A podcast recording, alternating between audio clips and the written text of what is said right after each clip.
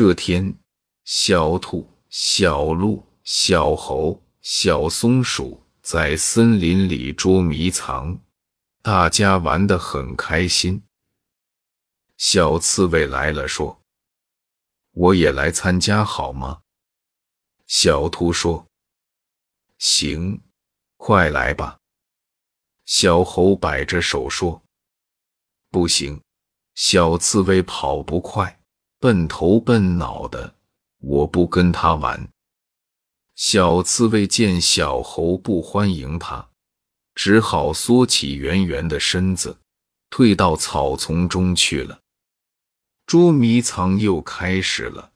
小兔钻进一个小土洞里，洞里正躲着一条大花蛇。大花蛇发现了小白兔，吐着红红的信子朝小兔窜来。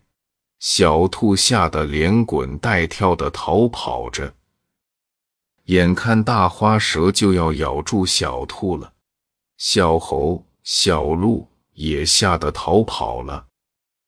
这时，只见小刺猬一下子咬住了大花蛇的尾巴，再把身体缩成一团。